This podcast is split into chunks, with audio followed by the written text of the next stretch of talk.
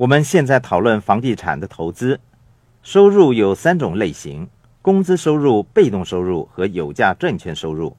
被动收入通常来自于房地产，是三类收入当中纳税最少的。在我年轻的时候，富爸爸经常向我强调财务投资计划的重要。他建议我以创建企业为重，其次是进行房地产的投资，第三则是票据资产的投资。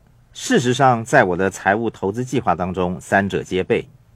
我看到许多人为了寻求财务上的安全和实现未来的财务梦想。投资在票据资产上。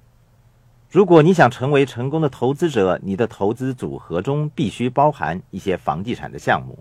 今天跟我们一起讨论的是富爸爸的其中一位顾问，也是我在房地产投资方面的顾问。他是多夫·迪罗斯博士。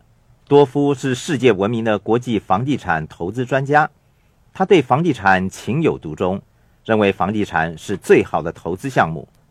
多夫是我的好朋友、顾问、导师。每当我遇到有关房地产的难题时，我就会向多夫请教。多夫首先会做简单的自我介绍，然后跟我说一说他认为房地产是最好的投资项目的原因。